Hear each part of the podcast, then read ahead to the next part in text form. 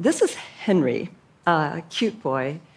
And when Henry was three, his mom found him having some febrile seizures. Febrile seizures are seizures that occur when you also have a fever. And the doctor said, uh, Don't worry too much, kids usually outgrow these.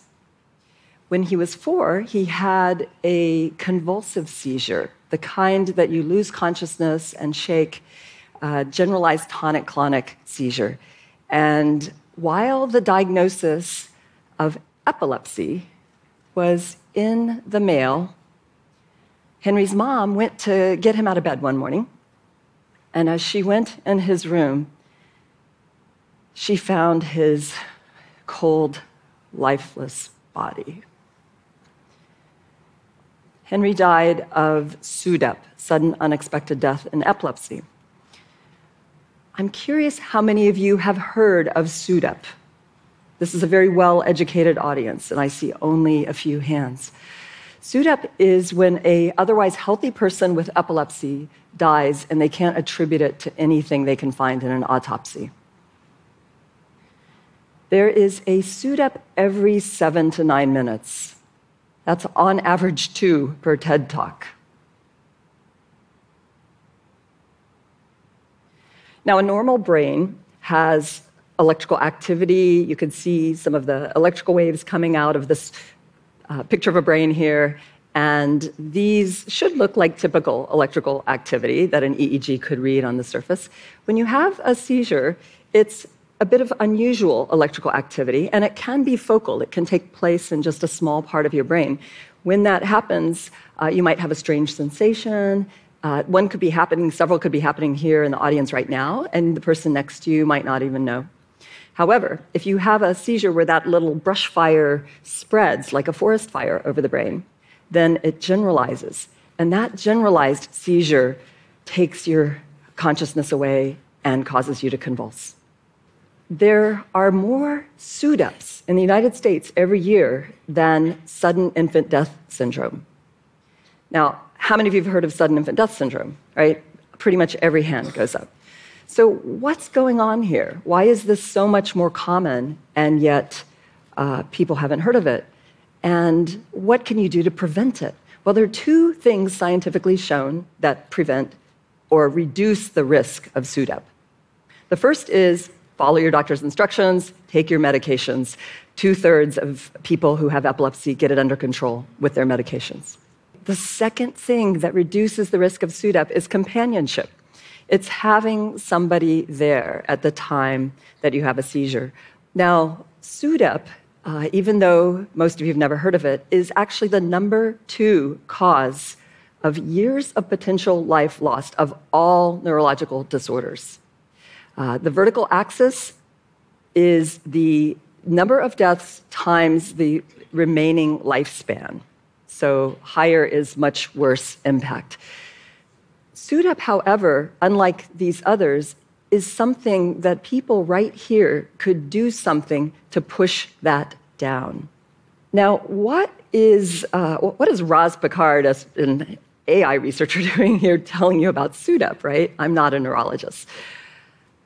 When I was working at the Media Lab on measurement of emotion, trying to make our machines more intelligent about our emotions, we started doing a lot of work measuring stress.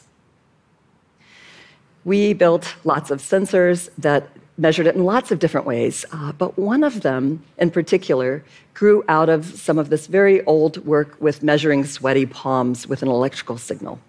This is a signal skin conductance that's known to go up when you get nervous, uh, but it turns out it also goes up with a lot of other interesting conditions.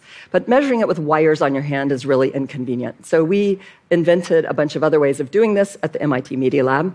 And with these wearables, we started to collect the first ever clinical quality data 24 7.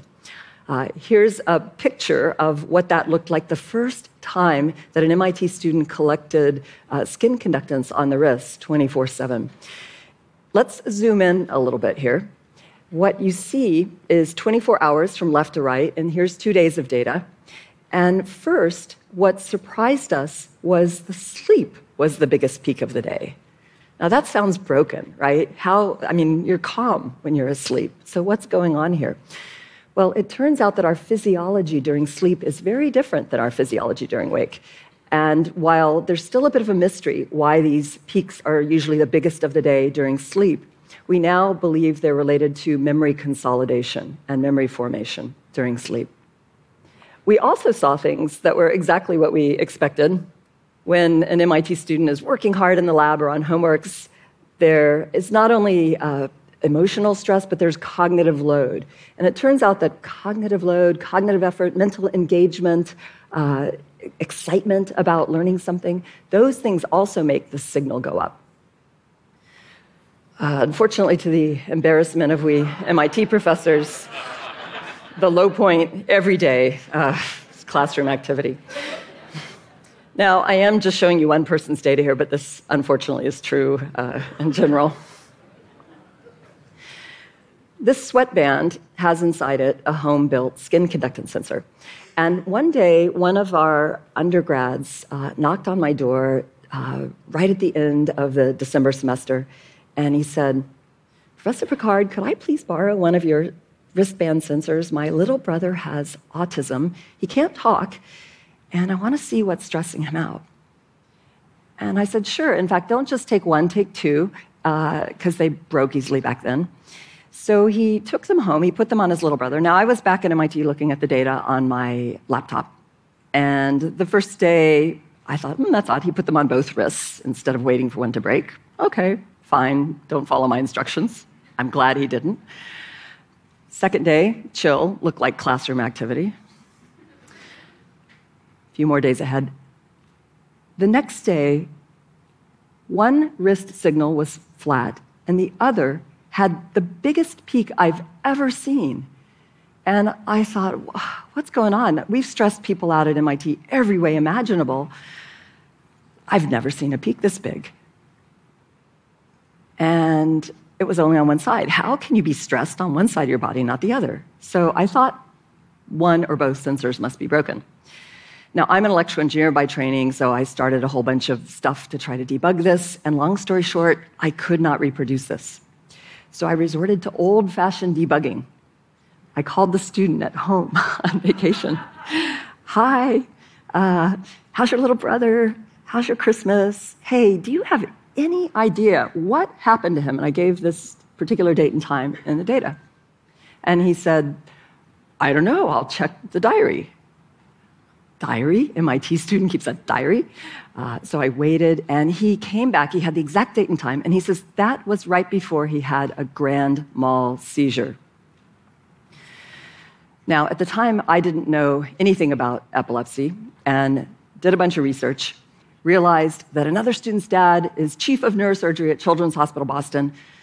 Screwed up my courage and called Dr. Joe Madsen. Hi, Dr. Madsen. My name's Rosalind Picard. Uh, is it possible somebody could have a huge sympathetic nervous system surge. That's what drives the skin conductance uh, 20 minutes before a seizure. And he says, probably not.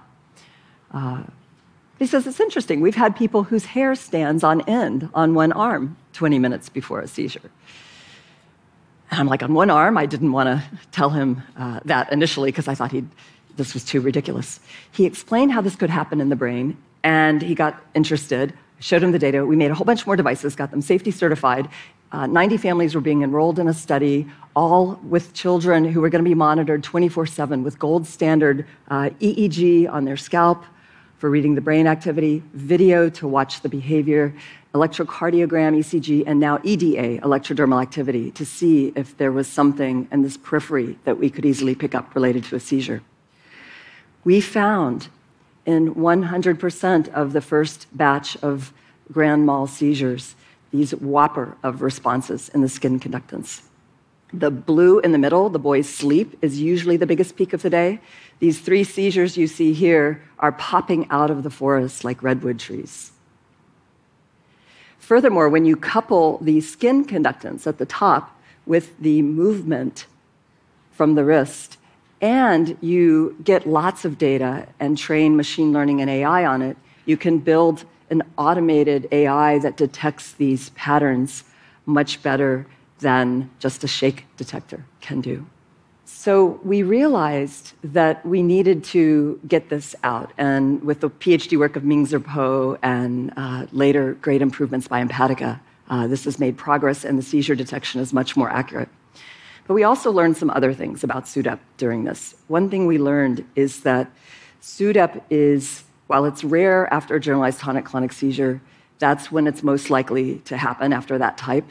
And when it happens, it doesn't happen during the seizure, and it doesn't usually happen in, immediately afterwards. But immediately afterwards, when the person just seems very still and quiet, uh, they may go into another phase where the breathing stops. And then after the breathing stops, later the heart stops. So there's some time to get somebody there. We also learned that there is a region deep in the brain called the amygdala, which we had been studying in our emotion research a lot. Uh, we have two amygdalas. And if you stimulate the right one, you get a big right skin conductance response. Now, you have to sign up right now for a craniotomy to get this done. Not exactly something we're going to volunteer to do, uh, but it causes a big right skin conductance response. Stimulating the left one, big left skin conductance response on the palm. Uh, and furthermore, when somebody stimulates your amygdala, while you're sitting there and you might just be working, you don't show any signs of distress, but you stop breathing. And you don't start again until somebody stimulates you. Hey, Roz, are you there? And you open your mouth to talk. As you take that breath to speak, you start breathing again. So, we uh, had started with work on stress, which had enabled us to build lots of sensors that were gathering high quality enough data that we could leave the lab and start to get this in the wild. Accidentally found whopper of a response with a seizure, neurological activation that can cause a much bigger response than traditional stressors. Lots of partnership with hospitals and epilepsy monitoring unit, especially Children's Hospital Boston and the Brigham, and machine learning and AI on top of this to take and collect lots more data in service of trying to understand these events and if we could prevent SUDEP. This is now commercialized by Empatica, startup that I've had the privilege to co found, and the team there has done an amazing job improving the technology to make a very beautiful sensor that not only tells time and does steps and uh, sleep and all that good stuff, but this is running real time AI and machine learning to detect generalized tonic clonic seizures and send an alert for help if I were to have a seizure and lose consciousness. Uh, this just got FDA approved as the first smartwatch to get approved in neurology.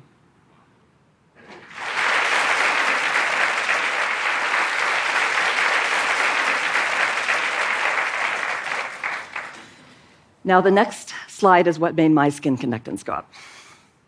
One morning, I'm checking my email and I see a story from a mom who said she was in the shower and her phone was on the counter by the shower and it said her daughter might need her help.